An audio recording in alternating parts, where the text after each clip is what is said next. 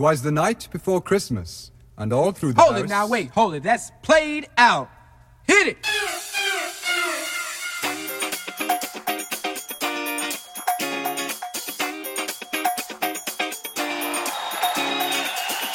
We're gonna start the groove off tonight by going back into the days, back to the disco days.